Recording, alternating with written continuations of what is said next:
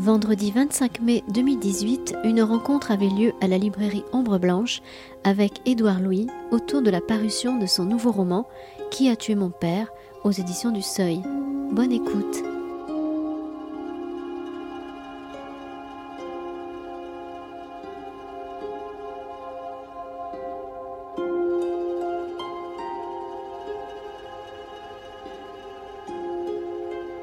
Bonsoir à tous. Ben écoutez, je suis ravi au nom d'Ombre Blanche euh, de vous accueillir, d'accueillir Édouard Louis. Le nombre suffit à montrer sa popularité.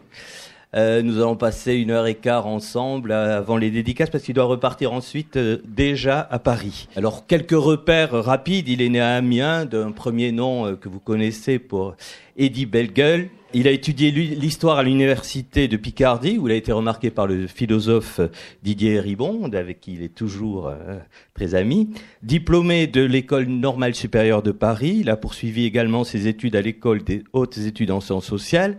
En 2013, il dirige l'ouvrage collectif Pierre Bourdieu, L'insoumission en héritage, euh, au PUF. L'année suivante, eh bien justement, le roman Finir avec Eddie Bellegueule qui recevra le prix Pierre Guénin contre l'homophobie et pour l'égalité des droits, roman qui a eu euh, le succès que vous connaissez tous, hein, traduit en plus de 20 langues, qui a déclenché aussi, euh, parmi les compliments, certaines polémiques.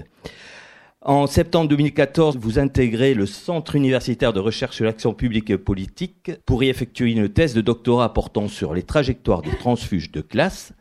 Après, il y a les prises de position publiques dans Le Monde, euh, septembre 2015, Intellectuel de gauche, réengagez-vous, avec Geoffroy de la Gannerie. En 2016, la lettre ouverte à Manuel Valls.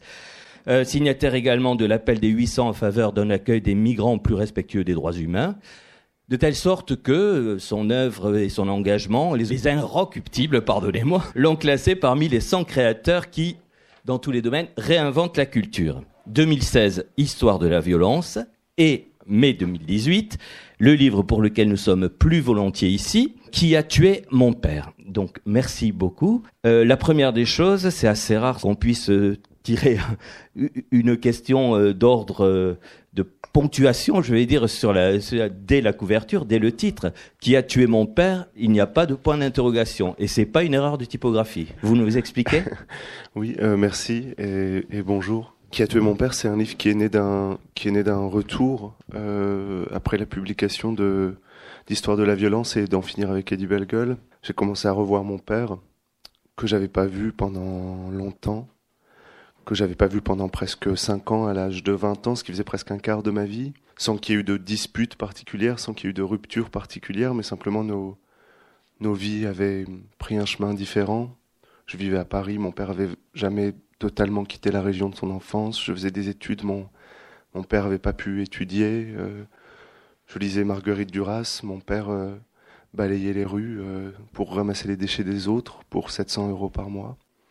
Et hum, nos vies étaient devenues tellement différentes, nos manières d'être, nos manières de penser, nos manières de parler, nos manières de, de voir le monde, qu'on n'arrivait plus à se parler. Et donc on se parlait plus. Et puis quand les deux premiers romans ont été publiés, il y a une sorte de, dialogue qui a été réengagé avec mon père. Il m'a appelé un jour euh, en pleurant et il m'a dit euh, je sais pas pourquoi tu veux plus me parler. Je lui ai dit mais je peux pas ne plus te parler. Mais il m'a dit tu parles à ta mère qui ment sur toi tout le temps et moi je fais rien et à moi tu me parles pas. Et donc j'ai commencé à revoir mon père après ce message. Et le jour où je l'ai revu pour la première fois, j'ai ouvert la porte de l'appartement de mon père et j'ai vu un homme euh, que je connaissais pas, mais cette fois pas seulement au sens euh, linguistique, symbolique, mais au sens physique. J'ai trouvé mon père avec un corps euh, détruit. Mon père, c'est quelqu'un qui est très jeune, il a 50 ans, et il a du mal à marcher. Il peut marcher, mais avec beaucoup de difficultés. Il peut plus respirer sans une machine. il est tout le temps opéré pour plein de choses pour plein de pathologies. Tout simplement, mon père n'a pas une maladie importante, il n'a pas une, grande maladie comme, vous savez, tous ces mots qui font peur, je sais pas, cancer, leucémie et tout ça. Euh, simplement, l'état de son corps, ce corps détruit qu'il a, il est dû à, sa place au monde, à la place qui lui a été réservée, une, une place d'exclu, une place de pauvreté, de misère, de dépossession. Et moi, quand j'ai vu mon père, j'ai tout de suite su qui avait fait ça. Je l'ai tout de suite vu en voyant le corps de mon père Qui étaient les responsables Qui étaient les responsables de ça Qui avaient produit ça Parce que j'avais des souvenirs d'enfance, je me souvenais. Je me souvenais des moments, des moments de mon enfance, des moments clés alors après, ça veut dire que c'était quand même pas facile à écrire parce qu'on a beau avoir les idées, après écrire c'est autre chose. Euh, euh, vous savez, c'est Peter Hanke qui dit les écrivains ont comme un rêve de l'image parce que vous avez les images dans la tête, puis à partir du moment où vous essayez de les écrire, ça marche plus du tout. Et en fait, les écrivains sont des gens qui rêvent de faire des livres d'images. Donc je savais ce que j'avais à dire. Ça n'empêche pas que ça a été difficile de le dire, mais mais quand j'ai vu mon père, Ouais, je me suis souvenu de tous ces moments qui, dans mon enfance, quand mon père avait une trentaine d'années, toutes ces choses qui avaient détruit son corps, toutes ces choses qui avaient produit cet état dans lequel il est aujourd'hui, euh, je m'en rappelais. Donc en fait, j'avais déjà la solution du livre, il fallait plutôt écrire ce qu'il y avait avant, mais c'est pour ça que le point d'interrogation me semblait artificiel. Puis surtout, qui a tué mon père, ça voulait dire aussi justement euh, ce qui a tué mon père, ce qui ont tué mon père, ce qui a tué mon père, et ce CEUX, pardon. Et voilà, et donc le, le livre est, est oui, voilà, construit comme ça. vous venez de dire qu'il a été difficile à écrire. En tant que lecteur, on a, en tout cas, j'ai eu l'impression inverse, dans la mesure, c'est plutôt un compliment dans ma bouche, justement, on a comme une espèce de cri, même s'il est empreint de nostalgie, de mélancolie plutôt, mais justement, euh, sa forme brève, et puis euh, malgré tout sa fluidité, nous fait penser, au contraire, que euh, vous l'avez écrit dans un seul élan, dans un seul souffle. Ce n'est pas le cas alors. Non, vous savez, la fluidité, c'est le, c'est ce qui est le plus dur à trouver. C'est facile de faire un truc complètement déconstruit. Euh, vous mettez des morceaux comme ça, et puis c'est pas fluide du tout. N'avez pas besoin de beaucoup travailler. Euh, au contraire, d'essayer de trouver une sorte de souffle, une sorte d'élan.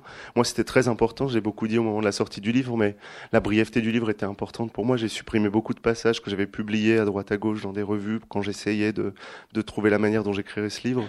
Et moi, j'avais envie qu'on traverse la, la, vie, le corps de mon père en deux heures, euh, pas plus que ça j'avais envie qu'on aille de, de la naissance d'un corps, de l'apparition d'un corps, d'un corps jeté au monde, à la destruction d'un corps. Pour moi, ça faisait partie de ce que j'avais envie de montrer. Je voulais pas que la lectrice ou le lecteur puisse poser le livre et s'arrêter. Ce... il y a des écrivains qui disent moi j'aime bien la liberté de la lectrice ou du lecteur de pouvoir s'échapper. Tout ça, moi ça m'intéresse pas du tout, du tout la liberté du, de la lectrice ou du lecteur. j'ai envie de dire quelque chose et euh, si on ne l'aime pas, on peut lire un autre livre, mais au moins si on me lit, je veux qu'on comprenne ce que j'ai envie de dire. Et donc j'ai trouvé justement une, une la brièveté, mais avec d'autres choses, faisait partie pour moi d'une tentative de trouver une forme littéraire qui justement empêcherait la, lectrice ou le lecteur de pas regarder ce que je dis, ce que je disais, ce que j'écrivais, ce que j'ai écrit. Mais cette forme littéraire, vous l'approchez dès le début dans une espèce de didascalie. Justement, le mot me paraît un peu évident, ne serait-ce que par les italiques et la place du texte, du théâtre donc. Si ce texte était un texte de théâtre. Oui, parce que moi déjà le théâtre c'est une forme qui m'a beaucoup marqué, beaucoup beaucoup. J'ai commencé par faire du théâtre, j'ai voulu être euh, acteur et euh, après euh, quand je me suis rendu compte que j'étais un acteur raté, j'ai écrit parce que j'arrivais pas à être acteur. Pourquoi? Je n'ai pas par curiosité. j'étais pas, j'étais pas très fort. moi je voulais être Isabelle Huppert ou rien et j'arrivais pas à être Isabelle Huppert. Alors je me suis dit, bon bah tant pis, je vais écrire. Et... Ah vous, n'aviez pas la, vocation de l'écriture chevillée au corps? Non, non, non, mais je veux dire tout ça c'est compliqué. Mais mon nom Louis, c'est un nom qui vient du théâtre, c'est un nom qui vient de, de la pièce de théâtre de Jean-Luc Lagarce, euh, Juste la fin du monde, où le protagoniste s'appelle Louis. Donc c'est pour ça que je m'appelle Louis. Il se trouve aussi que c'est le deuxième prénom de Didier. Et donc ça a matché parfaitement. Mais le, juste la fin du monde de Jean-Luc Lagarce, c'est justement l'histoire d'un d'un homme, d'un garçon, je sais pas, un homme c'est bizarre, euh, d'un garçon qui revient dans, dans, sa famille, dont il a été séparé depuis plusieurs années, pour des raisons euh, qui sont à peu près similaires aux miennes, qui revient dans sa famille pour leur annoncer euh, sa mort. Il va mourir du sida. C'est une pièce autobiographique de Jean-Luc Lagarce. Il les a pas vus depuis des années et des années. Il revient pour leur dire qu'il va mourir et à la fin, il repart sans leur avoir dit et il va mourir. C'est l'épilogue de la pièce sans leur avoir dit. Et justement parce qu'avec sa famille, ils parlent plus le même langage, ils ont plus la même manière de penser. Et la pièce, pour ceux qui l'ont pas encore lu, ou ceux qui n'ont pas encore vu le chef-d'œuvre de Xavier Dolan, je vous le recommande. La, pièce est construite comme une, succession de monologues de, de, gens qui arrivent plus à se parler. Donc d'abord, cette forme ouais, du, du, théâtre, elle est importante. Et puis aussi, euh, c'est un texte qui est destiné, et d'où aussi sa brièveté euh, euh, à être joué au théâtre. Ce sera joué l'année prochaine au théâtre de la Colline. En mars 2019, c'est oui, mis en scène par Stanislas Nordet. C'est Stanislas Nordet qui m'a demandé d'écrire un texte pour lui et Et, j'avais envie d'écrire sur mon père. Et donc, quand, Stanislas me l'a demandé, ça m'a donné un peu l'impulsion, la force. Donc, euh, puisqu'il va être mis en bouche, c'est une façon que vous avez de travailler aussi. Vous connaissez le, le, le gueuloir de, de Flaubert. Vous, quand vous écrivez, vous parlez tout autant ou pas? Oui, oui. Je pense que mes voisins doivent penser que je suis fou parce que je parle toute la journée tout seul. Parce que je, enfin, je pense que presque tout le monde fait ça. Je lis à voix haute ce que ce que j'écris. C'est juste aussi que j'en ai parlé il y a pas très longtemps euh, sur Mediapart. Je sais pas s'il y en a qui ont vu ça. Pour moi, cette, cette adresse de m'adresser directement, c'était aussi une manière euh, d'atteindre directement la lectrice ou le lecteur dans ce que je disais, parce que je me rends bien compte que très souvent on se sert de la littérature comme un, un instrument pour ne pas voir le monde. Vous voyez, vous parliez tout à l'heure des polémiques qu'il y a eu pour mes deux premiers livres, qu'il y a eu de toute façon chaque fois que j'écris un truc, il y a une polémique. Mais ça vous ennuie ça ou ça vous fait Comment vous ressentez ça? Non, je, me, je, me, suis posé la question. Vous pourriez au contraire trouver ça très très sain. Euh, c'est bien parfois d'être Non non non, mais bien sûr bien sûr. Moi j'aurais j'aurais honte d'être aimé par tout le monde. Je veux surtout pas être aimé par tout le monde. Si j'avais une critique positive dans le Figaro, je me jetterais dans la scène de d'être. Euh, et d'ailleurs, s'ils si, si, étaient plus intelligents que ça, vu le niveau de détestation qu'ils ont pour moi, ils écriraient une critique positive, ils débarrasseraient de moi pour toujours. J'ai pas envie d'être aimé par des gens homophobes, j'ai pas envie d'être aimé par des gens racistes. Et vous savez, il y a, Karl Ove Knosgaard qui disait il y a pas très longtemps, les, on, on mesure la valeur d'un écrivain au nombre d'insultes qu'il reçoit. Et moi, je crois beaucoup à ça. Par ailleurs, non, mais justement, sur les polémiques, je me souviens que quand, quand les deux premiers puis surtout le premier, sur tout ce qui s'était passé, sur le premier livre, des journalistes avaient dit, parce que je parlais de pauvreté, parce que je parlais d'homophobie, parce que je parlais de racisme, euh, ah, euh, ce que raconte Édouard Louis n'est pas vrai. Euh, c'est pas vrai, ça peut pas être vrai, ce qu'il raconte ne peut pas être vrai. D'ailleurs, on, on a qu'à aller dans le village où il a grandi, donc c'est ce qu'ils ont fait. Ils ont pris ma mère, ils l'ont filmé dans une maison qui n'était pas la maison où j'avais grandi, euh, avec des habits qui n'étaient pas les siens, sans filmer les hommes, parce que les hommes sont plus marqués socialement quand ils parlent que les femmes. Donc voilà, il y avait toute une opération de construction. Mais tout ça pour dire que des gens disaient, ça ne peut pas être vrai, et d'autre part, des, gens qui, je sais pas, me défendaient, pour le dire un peu caricaturalement, disaient, de toute façon, on s'en fiche que ce soit vrai ou pas parce que c'est de la littérature. Et c'est ça qui compte. Et moi, si vous voulez, j'étais autant agressé par les deux perspectives parce que je me disais, c'est pas possible. Je parle de femmes qui se font tabasser. Je parle de ma mère qui avait pas le droit de travailler parce que mon père disait qu'une femme devait rester à la maison. Je parle d'un village où les gens euh, votent à, 60% pour le Front National. Je parle d'homophobie. Et on me dit, on s'en fout, c'est de la littérature.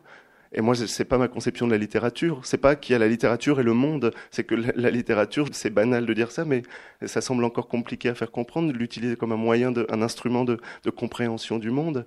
Et donc, je me suis dit, c'est très très difficile parce que ça veut dire que la littérature, on s'en sert comme un instrument pour ne pas voir, puisqu'on dit, euh, on s'en fout puisque c'est de la littérature, voyez? Et donc, on utilise le livre, on utilise la forme littéraire comme un moyen de détourner le regard de la réalité, un peu comme quand on passe dans la rue à côté d'un SDF et on détourne la tête parce qu'on a honte. Et moi, quand j'ai commencé à écrire Qui a tué mon père, je me suis dit, il faut que je trouve une forme qui empêche ça, justement, qui empêche ces stratégies de diversion, qui empêche aux gens de dire on s'en fout parce que c'est de la littérature. Et, et, je parlais il n'y a pas très longtemps d'un moment où euh, Jean-Luc Godard a reçu un César d'honneur, c'était dans les années 80, qui lui est remis par Isabelle Huppert. Euh, j'étais très jaloux que ce soit elle et pas moi. Et, et, et vous savez, il y a un truc où, je ne sais pas si vous connaissez cette scène, Isabelle Huppert donne le César à, à, à Jean-Luc Godard. Et Jean-Luc Godard donc doit faire un discours comme toujours dans ce type d'occasion. Et donc tout le monde s'attend à ce qu'ils disent je remercie mon producteur et mon scénariste pour leur travail et tout ça. Et en fait Godard dit euh, je remercie les standardistes de Gaumont, je remercie les femmes de ménage.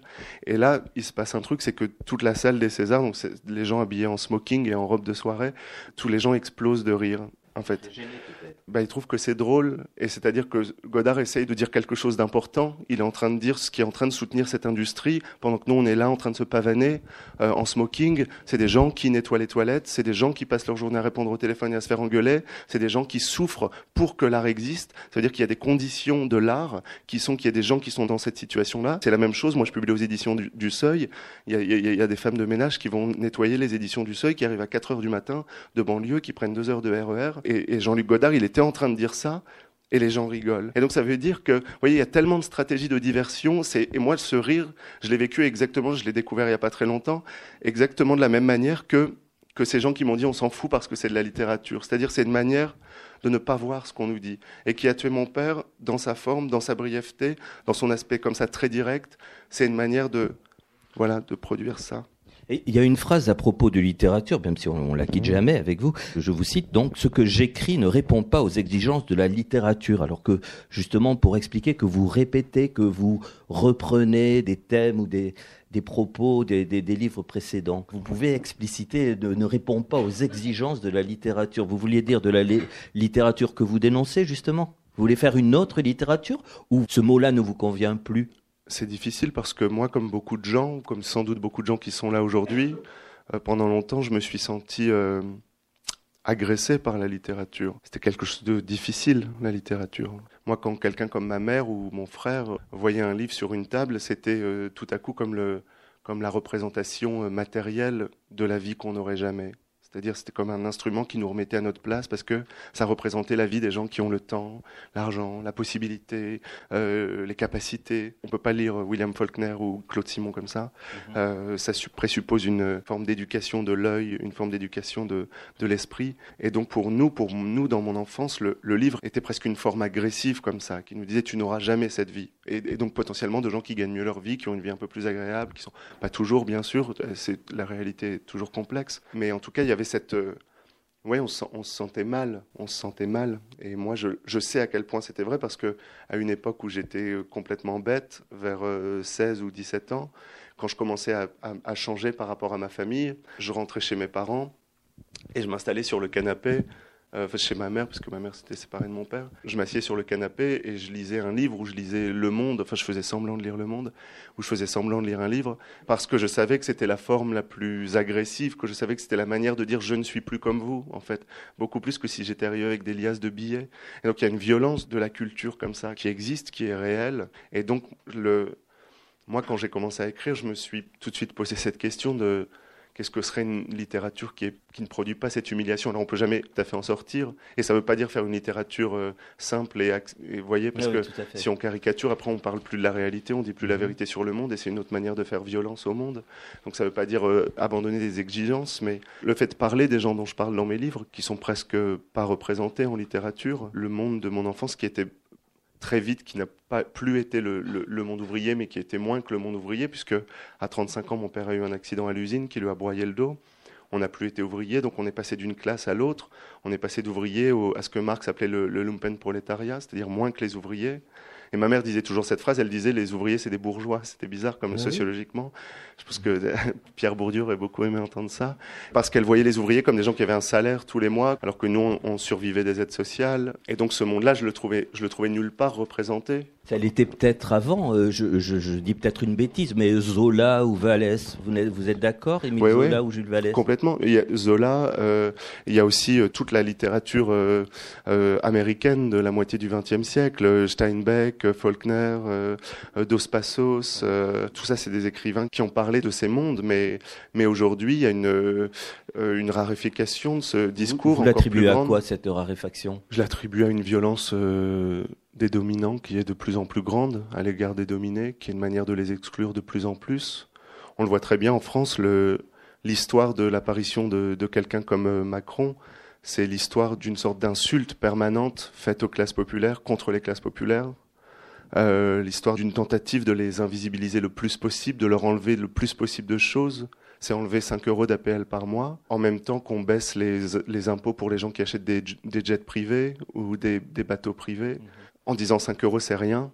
Moi quand j'étais petit, 5 euros, on allait chez Aldi, on achetait 4 paquets de pâtes. Un paquet de pâtes ça coûtait 39 centimes. Euh, on achetait deux pots de sauce tomate et on mangeait pendant deux jours. Et très souvent, ma mère disait ce soir on n'a pas à manger, ce soir on mange pas parce qu'on n'avait pas à manger. Donc ma mère elle nous donnait un verre de lait. J'en parle dans Finir avec Eddie Bellegueule. Et donc quand des gens suppriment 5 euros comme ça, ils empêchent des gens de manger pendant plusieurs jours pour donner quelques millions de plus à des gens qui sont déjà millionnaires. les exemples pourraient se répéter à l'infini. Le moment vous, les, vous les répétez dans ce livre. Oui, j'en parle. Parce qu'effectivement, vous, vous citez euh, Sarkozy. Effectivement, c'est des, des, noms, euh, vous le soulignez vous-même dans une interview, c'est des noms qui en général ne font pas littérature. Vous, vous vous en emparez. Oui, oui, c'était un des projets euh, c'était de, qui a tué mon père, c'était d'essayer de, d'inventer une forme littéraire qui permettrait d'intégrer la politique au sens le plus restreint dans la littérature, dans un livre sur la vie d'un corps, sur la vie d'un homme qui en l'occurrence est, mon père. Et donc je raconte dans le livre toute la succession des réformes, des, des, décisions gouvernementales qui ont produit aujourd'hui cet état dans lequel mon père est. Et je parlais tout à l'heure des souvenirs que j'avais très clairs de mon enfance. Je me souviens très bien que quand j'étais enfant, justement, euh, Sarkozy avait, avait décidé le passage du RMI au RSA. avec Martin Hirsch. Avec Martin Hirsch. Et mon, mon père euh, avait eu un accident à l'usine, donc il avait été alité pendant plusieurs années. Ensuite, donc il avait une allocation handicapée. Ensuite, il a été basculé sur le RMI. Et il avait beaucoup de mal à, à, marcher quand même, à se déplacer parce qu'il avait toujours très mal au dos. Et, et quand, le, quand, on est passé au RSA, euh, le RSA visait, disait le gouvernement, à encourager le retour à l'emploi parce qu'en fait, c'était un mensonge, c'était pas encourager le retour à l'emploi, ça veut dire pousser les gens vers l'emploi coûte que coûte. Et donc, on a commencé, et je m'en souviens très bien, à harceler mon père pour qu'il retourne au travail coûte que coûte. Et en fait, on lui disait soit vous ne retournez pas au travail et vous perdez vos aides sociales, soit vous retournez au travail et donc avec votre état de santé, vous allez vous broyer le dos et à 50 ans, vous pourrez plus marcher. Il y avait ce mot d'assister que vous, que vous stigmatisez, bien évidemment. Oui, oui, oui, de, de, de, la classe politique qui fait croire aux pauvres que s'ils sont pauvres, c'est de leur faute. Mon père était humilié par des mots comme ça. Et je ne sais pas si vous avez vu, récemment, il y a un film de Ken Loach très important qui s'appelle euh, Daniel Blake, qui parle comme ça d'un homme qui a une santé détruite. Et exactement comme en France, avec le passage du RMI au RSA, on lui dit vous devez retourner au travail, sinon on vous enlève l'argent et vous mourrez. Ou alors vous retournez au travail et en fait vous mourrez, puisque cet homme... Meurt. Désolé pour ce, je, je, spoil, je spoil le film parce qu'il est plus en état de travailler. Et donc, comme je le disais il y a pas très longtemps, ce qu'on propose aux gens comme mon père ou aux gens comme Daniel Blake, c'est mourir ou mourir. Soit vous mourrez parce qu'on vous enlève l'argent et que vous pouvez plus vivre, soit vous mourrez parce que vous retournez au travail et vous vous tuez à la tâche. Et moi, c'est vrai que je trouvais que dans les récits de vie en littérature, dans les biographies, dans les livres qui, qui traçaient l'existence, la vie d'un individu, on n'avait pas cette dimension-là politique. Il n'y avait pas. Et moi, justement, donc mon livre, c'est pas du tout un essai politique. Je suis pas du tout spécialiste de la politique. Je m'y intéresse un peu comme tout le monde, mais moi, ce qui m'intéressait dans cette histoire politique, c'était raconter l'histoire de, la politique à travers un corps à travers le corps de mon père et à travers ces, lois, les 5 euros d'appel qui sont enlevés, le passage du RMI au RSA, le déremboursement de certains médicaments. Et je peux vous dire que depuis que là je voyage pour présenter qui a tué mon père, des gens me racontent des choses de, d'impact dans, les rencontres comme ça. Des gens me racontent des histoires d'impact de la politique sur le corps de leur famille, de leurs parents, de leurs amis, de leurs amoureux, de leurs amoureuses, de là, je sais pas. Et donc oui, j'ai essayé de. C'était difficile au début parce qu'on se dit on veut pas, on veut pas mettre Macron dans un livre quand même. Enfin. Pour quelle raison? C'est lui faire beaucoup d'honneur, vous voulez dire? Ouais, on se dit quand même que la littérature mérite mieux. Que je, je sais pas, j'ai quand même une image assez noble de la littérature. Je... c'est vrai. Mais justement, euh, vous venez de prononcer le mot essai politique. C'est un livre qui aurait pu être un essai, mais justement, la littérature a une force plus grande, on est d'accord Moi, c'est juste que je sais mieux faire ça qu'un essai aussi. moi, je, je crois pas du tout à la supériorité de la littérature sur la théorie. Je crois que simplement, ça dit des choses différentes, que ça le dit différemment. Moi, je suis plus à l'aise dans cette forme-là. J'arrive mieux à dire les choses comme ça. Ce que vous faites remarquer à propos justement de politique, c'est que ce sont les, les gens les plus exposés socialement, j'essaie de ne pas déformer vos propos, qui sont les plus exposés à la politique et que les, les, de, manière générale, euh, ceux qui traitent de la politique, qui en parlent, ou, a fortiori qui en font, eux, ne subissent jamais les conséquences. Je, je traduis bien votre pensée. Oui, c'est vrai. Il y a quelqu'un qui, il y a quelques jours, sur Instagram, m'a écrit pour me dire un truc. Après la, la lecture de Qui a tué mon père, m'a écrit et m'a dit euh, En fait, ce que dit votre livre, c'est que la politique, euh, ceux qui la font en vivent et ceux qui la subissent en meurent. Et j'ai trouvé que c'était une très belle phrase qui m'a beaucoup, beaucoup touché. Et oui, c'est une histoire que je raconte beaucoup, dont j'avais parlé déjà un peu dans le volume que j'avais dirigé sur Bourdieu, que vous aviez évoqué, que j'avais fait avec euh, Annie Ernaux, euh, Geoffroy de la Gannerie, euh, Frédéric Lordon, et Arlette Farge, Didier Ribon, etc., Pierre Bergogneau. Je parlais de ce fait que quand je suis arrivé à Paris et que j'ai commencé à étudier la, la, sociologie, la philosophie, que tout à coup j'ai été mis au contact de mondes beaucoup plus privilégiés que dans mon enfance.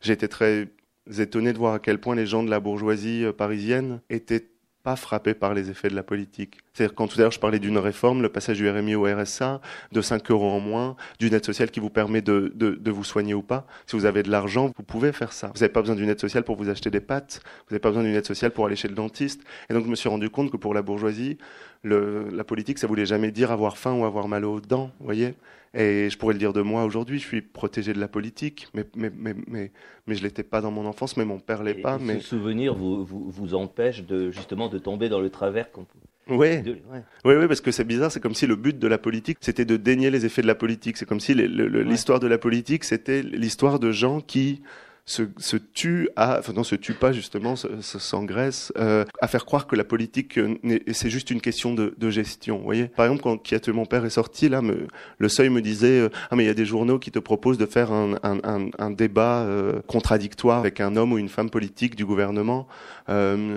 Et moi, je leur dis, mais je peux pas faire ça parce que je peux pas. Parce que ces gens, ils vont me parler de gestion. Et moi, je vais parler de mon père qui meurt, vous voyez et on parle pas la même langue, on dit pas la même chose. Et en plus, vous savez comment ça se passe avec les politiciens, ils vont vous embrouiller, ils vont vous dire euh, ah vous savez euh, la CPGEF euh, a augmenté de 0,4% entre 2004 et 2007, des choses que personne ne connaît à part eux. c'est vrai. Et en plus d'ailleurs quand vous adressez à des, spécialistes, ils vous disent que ces gens disent n'importe quoi. Et voyez, si vous voulez, c'est pour ça, moi je, dis que dans mon enfance, dans le monde de mon enfance, dans le milieu de mon enfance, la politique était une question de vie ou de mort et, et, et, pas dans les milieux plus privilégiés. Et c'est pour ça que moi j'ai pas envie de leur parler, j'ai envie de les affronter parce qu'ils ils comprennent pas, ils, ils peuvent pas comprendre ça, ils savent pas ça, ou en tout cas ils le dénient parce qu'ils doivent le savoir quand même. Oui, franchement. c'est ce que j'allais vous dire même. ils le savent. Gérard Collomb, quand il signe un arrêté contre les migrants et les migrantes, qui meurent dans la Méditerranée, qui meurent dans les Alpes, qui meurent à Calais, il le sait que les gens meurent. Donc lui, ce qu'il appelle de la gestion, ce qu'il appelle un papier, ce qu'il appelle un arrêté, ce qu'il appelle, je ne sais pas, une signature, il sait très bien que c'est des corps qui meurent. Et que la politique, ça ne veut pas dire la même chose pour Mais tout le vous monde. croyez, pardon, je vais faire l'avocat du diable, vous croyez qu'un Gérard Collomb, euh, pour qui j'ai pas absolument ni sympathie, ni peu importe ce que je pense de Gérard Collomb, mais vous croyez que c'est quelqu'un qui se regarde dans le glace et qui se dit, oui, oui, je, tu... Euh, à cause de toi, il y, a des, il, y a, y a des cadavres dans la mer? Vous croyez vraiment ça? Ah non, mais moi je crois que, le, je crois que les, l'humain est très fort pour dénier la vérité, construire des mécanismes de défense, des mécanismes psychologiques. C'est la très grande et très belle idée de, de Pascal, le philosophe dans les pensées. La grande, grande idée si belle de Pascal, c'est en fait, on sait tous la vérité sur nos vies, on sait tous la vérité sur le monde, et l'histoire de nos vies, c'est l'histoire d'un combat contre cette vérité qu'on connaît, en fait. Et ce qu'on, donc on invente le divertissement, ce que Pascal appelle le divertissement, qui est pas au sens où on entend oui, tout ça, mais exactement, justement, fuir, et comme Ouais. exactement ça. Et donc je pense que que des gens comme Colomb est c'est un roi du divertissement pascalien, ouais. Il est, et c'est, pas. Il y a un mot qui, qui revient plusieurs fois dans votre livre et puis, puis, puis euh, dans les interviews, c'est le mot honte. Euh, à deux titres. Alors, il y aura deux questions pour le prix d'une. D'une part, à propos de Donald Trump et de- d'Emmanuel Macron, vous dites que c'est la fin de la honte. Déjà, exprimez-vous là-dessus. Qu'est-ce que ça signifie quoi? Justement que ces gens-là euh, font fi de tout et justement, eux ne fuient même pas, sont conscients de ce qu'ils font et, sans honte ou toute honte bu euh, assument, c'est ça?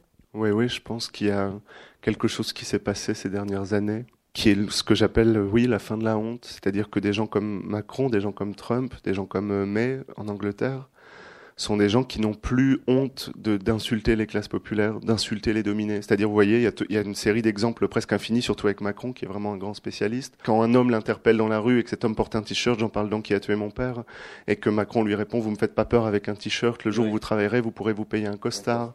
Le jour où il, il inaugure un bâtiment qui avant avait été une gare, et qui dit, euh, dans une gare, on rencontre des gens qui ont réussi et des gens qui ne sont rien. Et on sait très bien de qui il parle quand il dit des gens qui ne sont rien. Euh, il parle pas des politiciens qui, comme lui, euh, sont dans leur bureau là. C'est pas de ça. Vous croyez Euh, que ce genre de mots lui échappe ou que c'est sciemment qui distille ces choses-là? Non, je pense que c'est quelqu'un qui est, qui, qui est profondément comme ça, qui croit profondément en ça. Je pense que c'est lié à l'histoire intellectuelle. Je pense que des gens comme euh, Marguerite Duras, comme euh, Simone de Beauvoir, comme euh, Jean Genet, comme Violette Leduc, comme Jean-Paul Sartre, sont des gens qui avaient comme construit un mur de honte. Par exemple, on a su il y a pas très longtemps que, que, que François Hollande appelait sans doute les pauvres les sans dents, mais pour qu'on le sache, il a fallu que son ex-femme le, euh, le fasse euh, sortir. Alors que là, avec Macron, il y a même plus besoin de, de, de, de quelqu'un qui le fait sortir parce qu'il le dit euh, directement. Et moi, je trouve qu'il y a une, ouais, une fin de la honte, c'est-à-dire une, une possibilité tout à coup comme ça de euh, d'insulter les gens, qui est vraiment très. Vous savez cette histoire de costard, il y a, je me rappelle, je l'avais raconté un jour, je me rappelle que dans quand j'étais petit, mon père qui était balayeur dans, dans le local euh, donc où ils entreposaient les balais, un jour un, ministre avait dit qu'il allait rendre visite euh, à l'équipe des balayeurs. Et c'était un ministre de droite, conservateur. Et mon père, pendant des jours et des jours, a dit euh, Je vais lui dire ce que je pense de lui, je vais lui dire qui il est, je vais lui dire qu'on le déteste, je vais lui dire que c'est un con, je vais lui dire que. Et, et mon père est allé ce jour-là au travail, et quand il a vu le ministre arriver, avec son costume, avec sa cravate, avec son langage, avec ses gardes du corps, Mon père a rien dit parce qu'il a été euh, remis à sa place, humilié par les attributs du pouvoir. Tout ça pour vous dire à quel point une phrase comme euh, le jour où vous travaillerez, vous pourrez vous payer un costard sont des choses qui qui vous restent dans la tête, qui vous restent dans le corps. Vous savez, c'est des, des micro-humiliations qui se reproduisent. Euh, les gens parlent beaucoup maintenant aux États-Unis de micro, micro-agressions, comme des petites choses comme ça qui se multiplient et qui font qu'au bout d'un moment, ouais, ça finit par briser quelque chose en vous. Vous savez, ce qu'on dit aux filles ou aux femmes quand on ne cesse pas de les rabaisser petite touche par petite touche.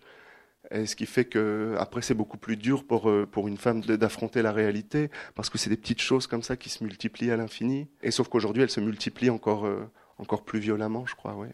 Et ce mot de honte, vous le reprenez à votre compte par rapport à la littérature justement. Là, je vous cite, je crois que c'est dans les, les euh, ou dans Libé, oui peut-être. Ah euh, euh, ma vie d'écrivain est une vie de honte, mais je ne lâcherai jamais ma honte. Qu'est-ce que vous voulez dire? Que ça ne suffit pas d'écrire si, je pense que je pense que écrire c'est très très important, mais c'est vrai ce que je, ce que je racontais dans cet entretien, c'est que parfois c'est difficile d'écrire parce que bah, d'abord pour les raisons techniques qui font que c'est difficile, mais aussi parce que vous êtes là tous les jours devant votre ordinateur. Euh, moi, je sais pas, mhm. je, je, je, me mets à mon ordinateur à midi et je travaille jusqu'à la fin de la journée. Et je me dis, je pourrais faire tellement de choses qui auraient une efficacité euh, immédiate, qui auraient un effet sur la réalité euh, tout de suite. D'ailleurs, en fait, je le fais parfois. Euh, voyez, oui, je parce pourrais, que vous, euh, parliez de, de, de, manifestations à laquelle vous, vous, vous vouliez vous rendre. oui, je vais manifester demain. Mais je sais pas, il y a plein de manières. De, il, y a des, il y a des associations pour aider les jeunes personnes LGBT, euh, pour les personnes LGBT plus âgées. Vous pouvez aider les SDF, vous pouvez euh, aider les migrants, vous pouvez créer une association, vous pouvez euh, libérer les animaux des abattoirs. Il y, a, y a beaucoup, beaucoup de choses, de manières d'agir sur le présent et sur le monde. En fait, quand vous écrivez, vous vous dites, ce que je fais là, ça aura pas d'effet avant deux ans trois ans. Mais justement, ça ne veut pas dire qu'il ne faut pas écrire, mais ça veut dire que je pense qu'il faut accepter cette honte, accepter le fait de se confronter au monde pour faire de la littérature autrement. Et en fait, quand je parlais de la honte, je pensais, beaucoup à Marguerite Duras. Si vous vous souvenez, au début de, au début de son livre La douleur. Donc la douleur, c'est son journal qu'elle a prétendument retrouvé. On ne sait pas trop si c'est vrai ou pas, euh, ou c'était un peu une, une construction duracienne. En tout cas, c'est son, c'est son journal de, de, la deuxième guerre mondiale, d'un moment quand même particulièrement violent. Elle attendait l'homme qu'elle aimait, qui était dans les camps de concentration. Elle attend son retour, et puis ensuite il revient et il revient dans un état euh, indicible. Et enfin, qu'elle elle arrive à dire. Donc Marguerite Duras dit au début du livre, j'ai retrouvé ses carnets de la, de la deuxième guerre mondiale, et elle fait une petite introduction au début du livre où elle dit sais plus, je le dis très mal, mais quand j'ai retrouvé le, le torrent d'émotions et de sentiments qui m'ont traversé à ce moment-là, quand j'écrivais le journal, la littérature m'a fait honte. Et je trouve que c'était une phrase très belle. Vous le dites, c'est vrai. Qu'est-ce que c'est la littérature face à un déporté, vous voyez, face à un corps. Et ça ne veut pas dire qu'il ne faut pas faire de, de, littérature, mais ça veut dire que, en tout cas, si on fait de la littérature, il faut réussir à se laisser euh, interroger par le monde, à se, laisser remettre en question par le monde, à avoir un peu, se dire, écoute, peut-être que peut-être que je peux pas écrire l'histoire que je suis en train d'écrire là parce qu'il y a quand même des choses dont il faut parler de manière euh, urgente. Il y a des choses dont il faut parler. Alors il y a plein de manières d'en parler. Il n'y a pas une manière, mais mais en tout cas, oui. En même temps, vous lui attribuez une, une puissance colossale parce que lorsque vous citez ces noms-là, les, les, noms politiques, vous dites que vous voulez les ainsi les mettre dans l'histoire, comme s'ils ne pouvaient pas y être par eux-mêmes, par leur action, mais qu'ils y seraient par la littérature, pour les dénoncer, certes, mais qu'ils seraient s'il laisse un nom, ce serait à travers la littérature. Encore une fois, euh, euh, pas dans le bon sens du terme. Mais... Non, c'est vrai que la politique, ça passe vite en général, à, ouais. part, euh, à part des moments particuliers. Oui, co comme justement je voulais intégrer ces noms dans la, dans la vie d'un homme, je me suis dit, euh, ça voudrait dire rendre ces noms euh, visibles le plus longtemps possible, en fait. Et d'habitude, quand on veut se venger de quelqu'un, on essaie de le rendre invisible, mais là, c'était un peu le contraire. Ouais. Hein. C'était de de faire qu'on n'oublie pas, qu'on n'oublie pas ce que ces gens ont fait, qu'on n'oublie pas, euh, oui, parce que c'est trop grave.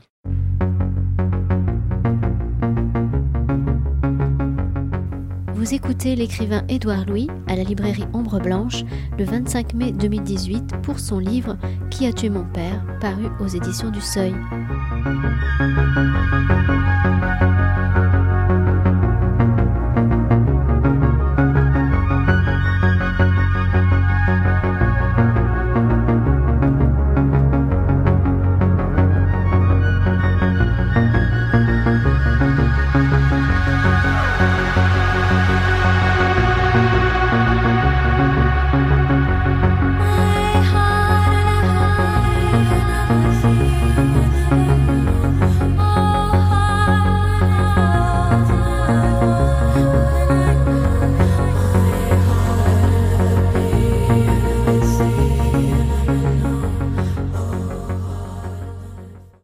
Un aspect du livre qu'on a pour l'instant laissé de côté, mais je ne sais pas si vous êtes d'accord avec moi, mais je trouve que c'est un, très beau livre d'amour. Même si vous tournez autour de ce mot. oui, parce que l'amour, ça paraît toujours un peu niais. Enfin, le, mot, on ne sait pas trop comment s'en sortir avec ce mot. Particulièrement moi, je pense que je, je suis pas très fort pour parler d'amour. Il y a des gens qui le font de manière grandiose. Mais en tout cas, ouais, enfin, euh, je, ce qui est sûr, c'est que, alors peut-être que l'amour transparaît à travers ça, mais ce dont je parle dans Qui a tué mon père, c'est le, c'est au contraire l'impossibilité de dire je t'aime. Donc moi, qu'on aime ou pas, c'est pas la question qui m'intéresse. mais ça transparaît. Alors ça transparaît parce que justement, je, je, raconte que mon père, même si sans doute il m'aimait, sans doute il m'aime, et qu'il aimait ma mère passionnément, ça je le sais, il pouvait pas dire je t'aime parce qu'il y avait un enjeu de, de, masculinité qui était aussi derrière ça. Pour mon père, être un vrai homme, c'était la masculinité, c'était le silence, c'était ne pas dire. C'était générationnel plutôt que social, non ça? Ah non. Enfin, je pense que les, ouais, ouais. Je pense que les deux viennent se croiser, en tout cas, mais que les variables, elles se mélangent toujours les unes, les unes aux autres. Mais il y a quelque chose que je le vois. J'ai des petits frères de 18 ans. Je, je, vois très bien comment les formes se reproduisent et qu'il y avait un enjeu. Et je raconte cette scène dans le livre où un jour, je marche dans la rue il est tard, il est peut-être 10 heures ou 11 heures, je sais pas. J'ai 12 ans et, je trouve un téléphone dans la rue avec, euh, avec ma meilleure euh, copine euh, Amélie. On trouve le téléphone et on, on, le ramasse. On a décidé de le garder. Et puis on, on, rencontrait des garçons sur MSN et on leur envoyait des messages avec le portable et tout ça. Simplement un portable qu'on avait trouvé sur la route.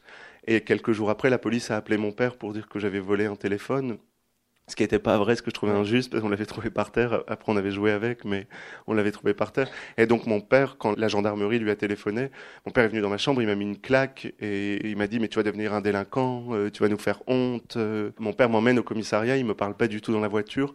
Et en fait, quand il arrive devant les gendarmes, je le raconte dans le livre, il dit euh, ah mais mon fils aurait jamais volé un téléphone. Hein. Euh, mon fils c'est le plus sérieux, le plus gentil. Il va faire des grandes études. jamais il aurait volé. Jamais ce sera un délinquant comme mon père disait.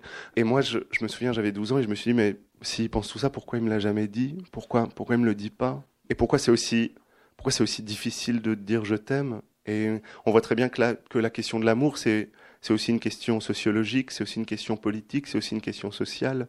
Parce que si on vivrait dans une société avec une de domination masculine moins forte, peut-être que mon père aurait pu dire je t'aime, et peut-être que.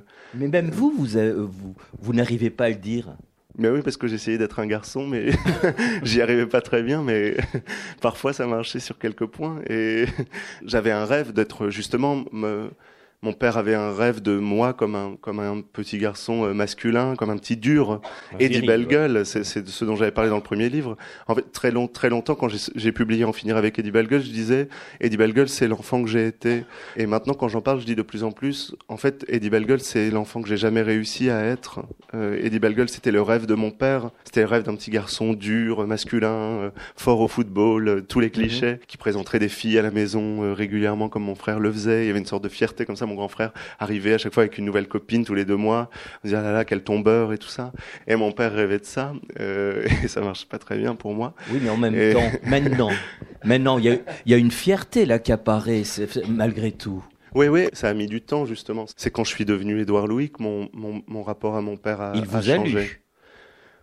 Je ne sais pas si exactement il a lu le livre, mais en tout cas il les a et je, il, est, il a je sais pas, c'est difficile de, lire des livres pour mon père. Il a été chassé de l'école très jeune. Il a, eu jamais aucun rapport à la culture. Alors la levée, une, une, ambiguïté que j'ai perçue comme telle.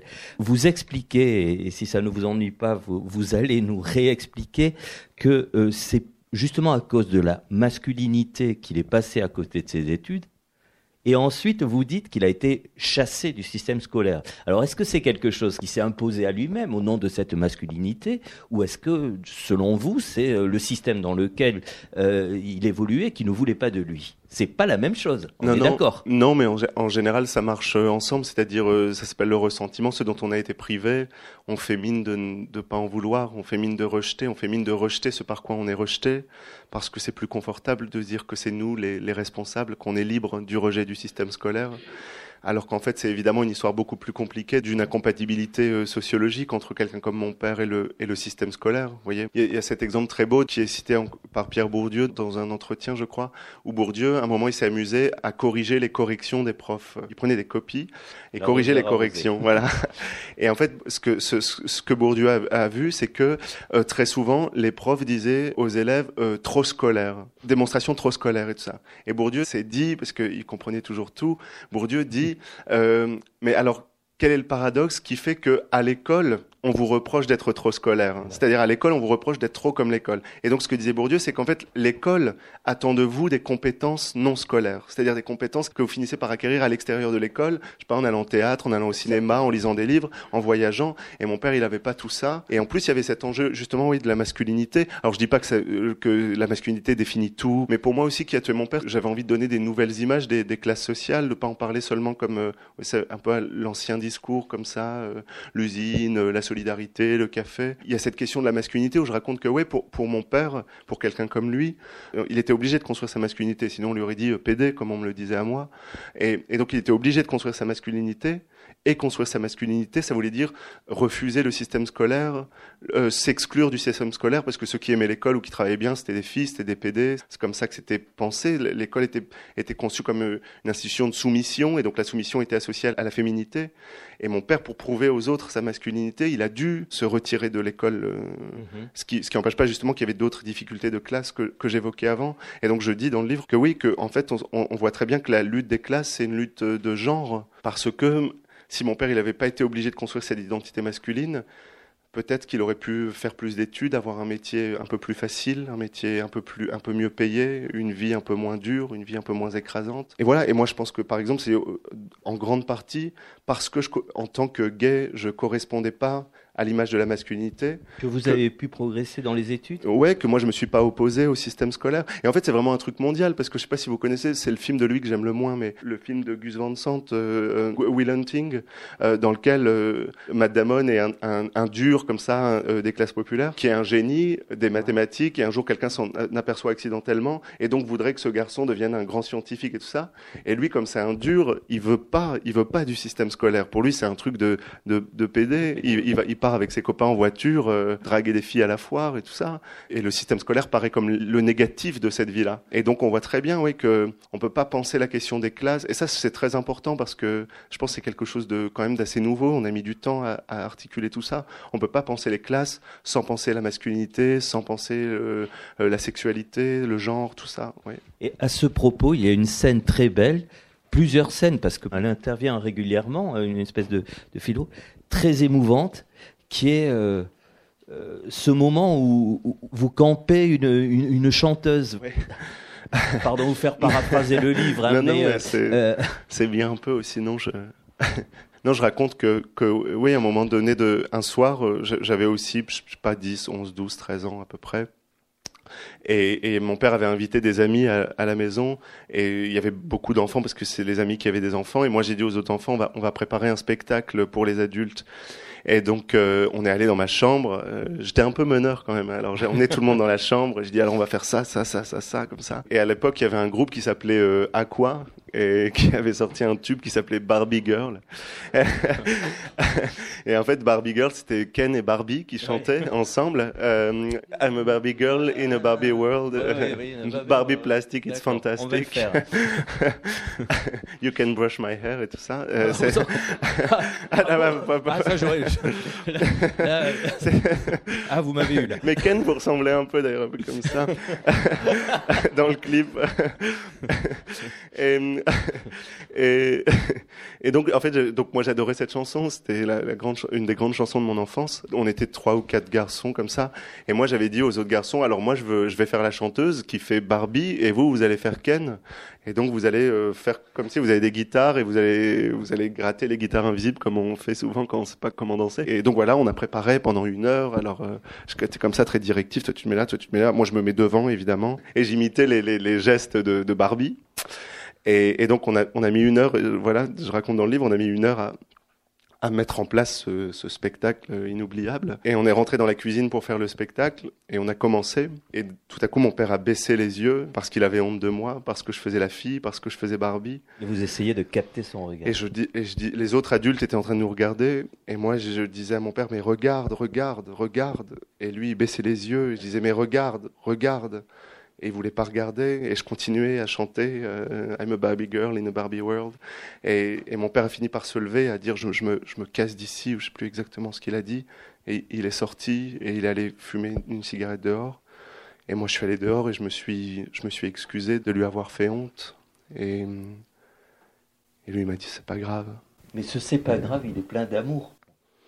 Oui parce que parce que justement je raconte aussi comment comment mon père, il était lui aussi prisonnier de cette masculinité. Un jour, j'ai découvert que mon père aimait danser, par exemple, ce que j'avais jamais su, parce que mon, quand je dansais, moi, euh, je dansais aussi sur euh, Undo Stress de, de, Ricky Martin et ça faisait partie de mes ça faisait partie de mes shows et en plus je regardais la série Undo Stress qui était considérée comme une série de filles par ma famille et moi mon père il disait que la danse c'était un truc de filles et, et un jour je suis avec ma mère et ma mère me dit euh, euh, ton père, il dansait tout le temps avant, tout le temps, partout où il allait. Il pouvait pas aller quelque part sans se mettre à danser. Il dansait super bien. Moi, j'étais tellement fier. C'était le plus beau. Tout le monde le regardait quand il dansait.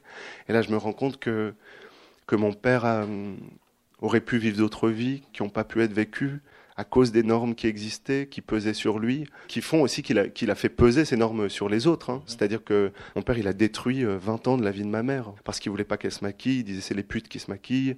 Euh, il voulait pas que ma mère travaille puisqu'il disait la femme, elle reste à la maison. Euh, il y avait des fêtes du village où il se moquait d'elle devant tout le village et le village rigolait. Euh, vous voyez, parce que des gens ont dit euh, euh, ah dans finir avec Eddie Bellegueule, Édouard Louis parle du, du racisme ou de l'homophobie dans le village de son enfance. Et là, il dit que son père est victime de la, de la politique comme si les deux étaient contradictoires. Je sais pas, ça me semble tellement absurde. C'est des niveaux de violence qui sont complètement différents. Et je le raconte aussi dans Qui a tué mon père.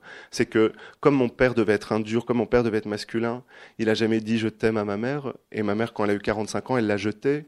Et mon père, il l'aimait follement, il s'en est jamais remis. Et ça explique aussi son état de santé aujourd'hui. Il s'est laissé se dégrader par chagrin d'amour.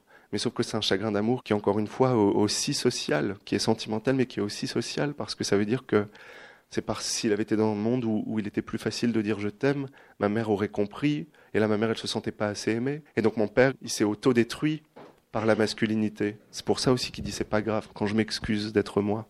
Si vous me permettez une dernière question, elles, elles ne vont pas faire référence à, à votre père ni à Emmanuel Macron. Elles vont faire référence à, à des artistes qui apparaissent dans votre livre. Terence Malik par exemple, ou Xavier Dolan vous aimez admirer? C'est des gens qui vous construisent? C'est des, des, gens. Euh...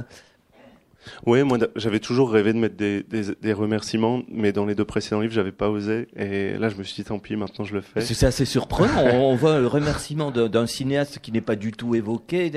Et pour, pourquoi donc alors? Bah, D'abord, Xavier Dolan, c'est parce que c'est mon ami et parce que je l'admire immensément, comme j'admire peu de gens. Je pense c'est un très très très très grand cinéaste comme il y en a peu. Et donc pour moi, c'est vrai que je ne peux pas écrire sans admirer. J'ai besoin de gens que j'admire et qui me remettent en question tout le temps. Parce que un film de Xavier Dolan, c'est comme quand, quand je lis un livre de Toni Morrison, je me dis, oh, c'est tellement beau, il faut être à la hauteur de cette beauté, il faut travailler le plus possible pour être à la hauteur de cette beauté.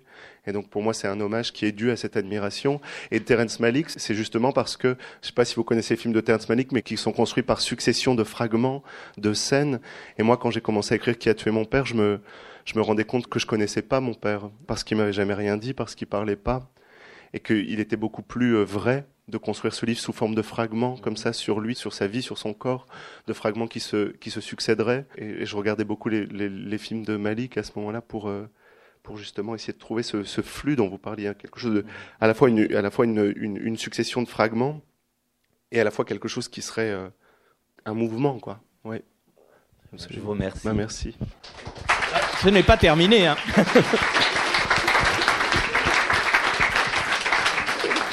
une, une, une, question bizarre. Quelle est votre opinion sur Mélenchon? Moi, j'aime bien les questions bizarres. C'est bien d'être bizarre. Écoutez, moi, euh, j'ai voté pour lui. Euh, je, je fais jamais de mon vote quelque chose de secret, donc je peux le dire sans problème. J'ai voté pour lui alors qu'il y a plein de points sur lesquels euh, il m'énerve profondément. Mais je pense que c'est toujours ça quand on vote pour quelqu'un.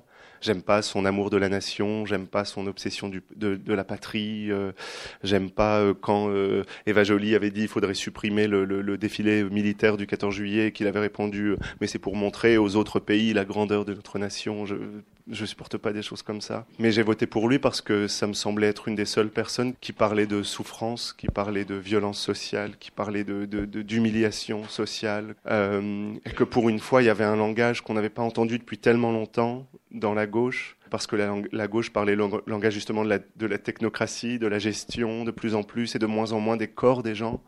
Et là, pour une fois, il se passait quelque chose. Et moi, j'ai vu que dans le village où j'ai grandi, dans ma famille, moi, dans ma famille, tout le monde a toujours voté pour le Front National. Voter, ça voulait dire euh, voter Front National. Il n'y avait pas de questions à se poser. Et pour la première fois, dans ma famille, des gens ont arrêté de voter pour l'extrême droite parce que pour la première fois, ils se sont sentis, euh, et je pense que c'était quelque chose de mondial, enfin de, de, de, de national, pardon, euh, euh, se sentaient représentés pour la première fois. Je ne sais pas ce qui se passera autour de ça, mais en tout cas, c'est une question de langage. Je peux que me réjouir du moment où des gens se sentent euh, enfin exister dans le langage et d'une manière euh, non raciste, d'une manière euh, non haineuse, d'une manière ça c'est quand même quelque chose de très important. Et moi j'ai beaucoup de choses à reprocher à, Mélenchon justement, mais mais le fait qu'il ait donné à mon père la possibilité de dire je comme mon père l'avait pas eu depuis si longtemps. Ça, c'était très important. Et, et Hamon faisait partie d'une même dynamique, c'est-à-dire d'une dynamique d'un langage qu'on n'avait pas entendu, qu'on avait mal entendu, qu'on n'avait pas entendu si bien articulé depuis depuis si longtemps, mais, mais ouais, je pense que voilà. Bonjour. Bonjour. Quand on est à votre, c'est une autre question bizarre. Quand on est à votre place, est-ce que il euh, y a moyen de s'adresser à un autre public à votre place, c'est-à-dire en tant qu'écrivain qui écrit euh, sur son enfance, son milieu social, à un autre public que celui euh, des classes aisées dans une librairie du centre-ville, nous en fait?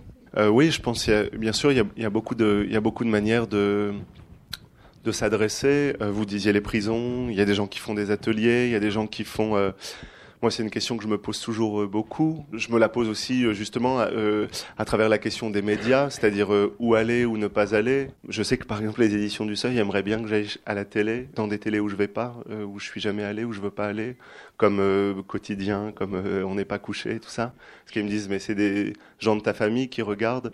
Moi, je leur dis vous savez, cette émission elle sera structurée de telle manière que de toute façon je pourrais pas dire ce que j'ai envie de dire parce que ce sera coupé, parce que ce sera monté, et donc ça sera contre-productif au fond. Parfois j'ai Là, je, hier, j'écoutais une conférence de Sabrina Ali Ben Ali, qui est médecin, qui faisait une conférence sur la situation catastrophique des hôpitaux. Euh, je parlais tout à l'heure de, de, politique comme question de vie ou de mort. Elle, elle, parlait vraiment de ça.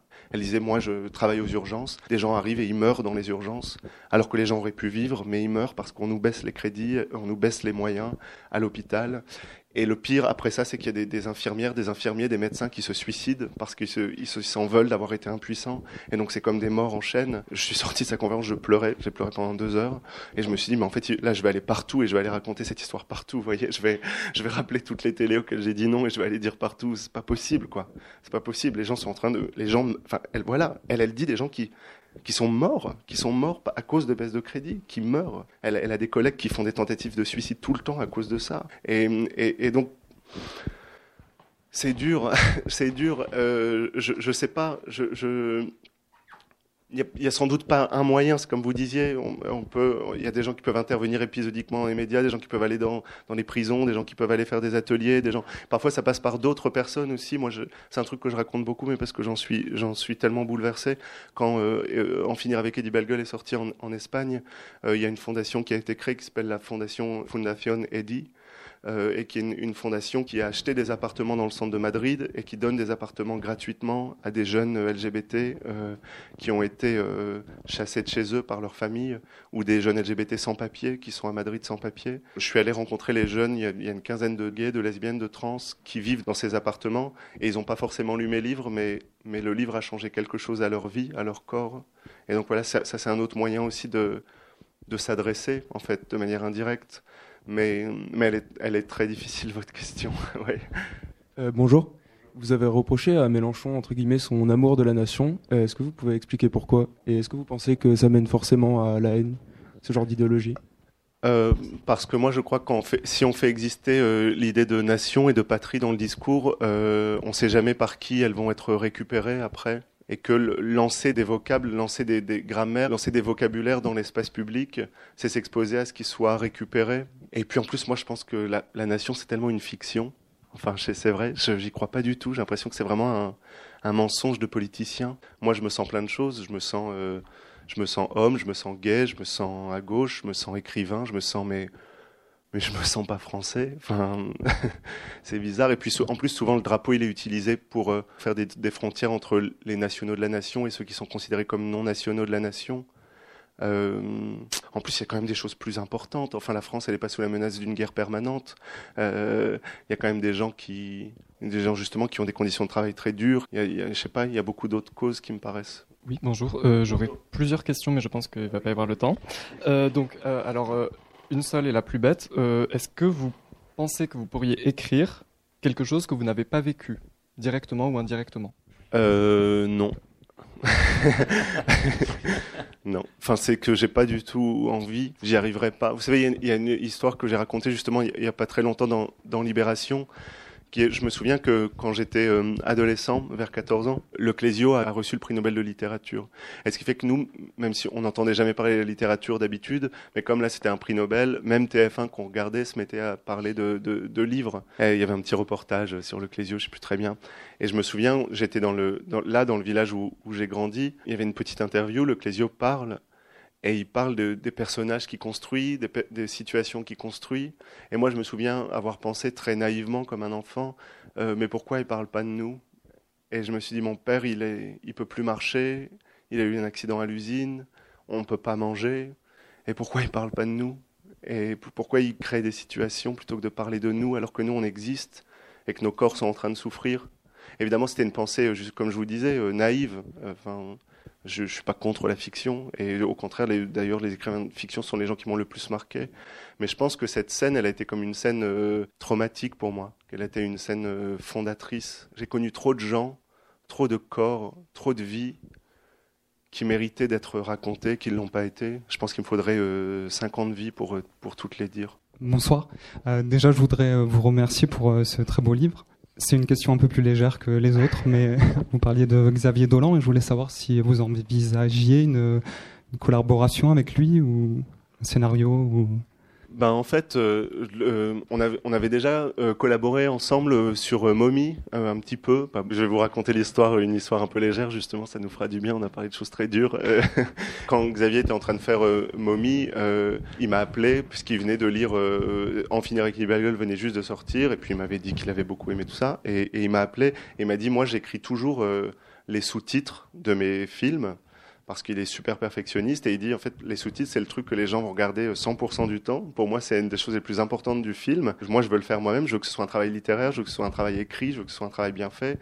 Et il m'a dit euh, là je vais parler pour la première fois dans un de mes films d'un milieu beaucoup plus pauvre que les milieux que j'ai évoqués dans mes autres films. Donc il m'a dit est-ce que tu peux m'aider à venir faire les sous-titres? Et je lui ai dit oui, j'ai pris l'avion le lendemain pour Montréal et on, on a travaillé euh, ensemble. Euh, C'était super de voir un génie en train de créer. Là, j'ai eu l'occasion de revoir un génie en train de créer il n'y a pas très longtemps quand je suis allé à Berlin où Thomas Ostermeyer adapte Histoire de la violence et quand on voit des gens aussi puissants, je sais pas moi, ça me fascine. Et, voilà. Et donc euh, pour le futur, euh, on verra. Je sais pas. je peux pas le dire. Je sais pas. Oui, euh, il manque un personnage là. Peut-être qu'il est prévu dans vos prochains écrits. C'est le personnage de la mère. C'est prévu? Euh, oui, parce que j'ai parlé de ma sœur dans le deuxième, et là de mon père, et de, et de d'un peu tout le monde de manière plus épisodique dans le premier. Euh, on verra. je, je, je, sais pas. C'est. C'est une commande? c'est compliqué. Oui, exactement. Non, non, mais aussi, euh, c'est vrai que après qu'elle a quitté mon père, ma mère, elle s'est, complètement transformée. Elle est aujourd'hui, elle est devenue une femme complètement différente. Elle est devenue quelqu'un d'autre. Ma mère, elle était assez dure. C'était une femme assez, assez, je peux même le dire, assez méchante. Elle était assez violente. Et en fait, quand elle a quitté mon père, je me suis rendu compte que cette violence, c'était presque la violence que mon père exerçait sur elle, qui se prolongeait à travers son corps, parce qu'elle était dans une situation de, tellement de, d'étouffement, de, d'anxiété, qu'elle finissait par être violente, par dire des choses violentes. Et en fait, en enlevant le principe qui était violent avec elle, même si c'était pas le seul, mon père, elle s'est complètement euh, métamorphosée. Et, et, ça, ce serait, euh, sans doute une histoire. euh, moi, c'est, enfin voilà, peut-être on peut finir comme ça là-dessus, euh, avant de continuer euh, de manière plus informelle. Une des choses qui m'intéresse dans les trois livres, Qui a tué mon père, euh, violence ou Eddie Bellegueule, euh, c'est l'idée qu'on peut être, euh, je le dis, je le formule comme ça dans Qui a tué mon père, c'est l'idée qu'on peut être euh, victime de la violence, pas seulement de celle qu'on subit, mais de celle qu'on exerce sur les autres. Et ce qui ne veut pas dire que c'est pas grave, ce qui veut dire que vous pouvez être dans des situations de vos vies où vous êtes tellement accablé par la violence que vous finissez par être violent, vous aussi, d'une autre manière. Vous savez, il y a ce très beau livre de Toni Morrison qui s'appelle Beloved, où une femme vit- est, esclave sur une plantation, et un jour elle s'enfuit avec ses enfants, elle traverse les forêts, elle traverse les, rivières, elle s'échappe, elle se cache dans une maison, et quelques mois après, les esclavagistes la retrouvent. Et quand les esclavagistes la retrouvent, elle attrape son enfant, Beloved, euh, qui s'appelle Beloved, et, et elle lui coupe la tête. Et moi, quand j'ai lu, ce, quand lu cette histoire, c'est un roman vraiment magnifique, euh, un, des plus grands romans probablement des 100 dernières années.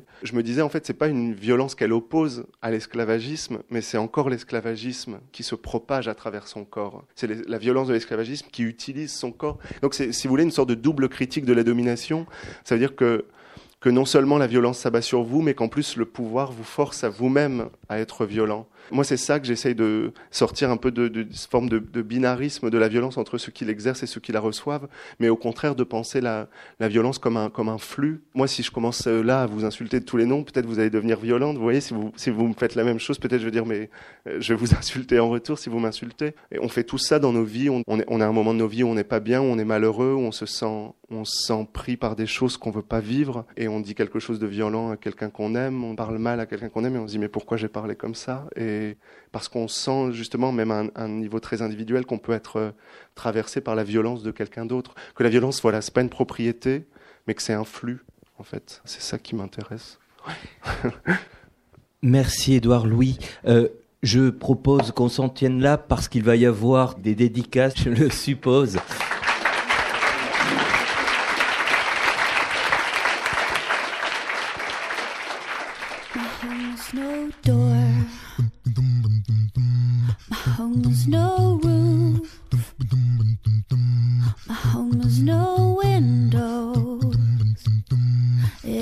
Vous venez d'écouter une rencontre enregistrée le 25 mai 2018 à la librairie Ombre Blanche avec Édouard Louis. Son dernier roman, Qui a tué mon père, est publié aux éditions du Seuil. Édouard Louis a aussi fait paraître En finir avec Eddie Bellegueule en 2014 et Histoire de la violence en 2016 également au Seuil.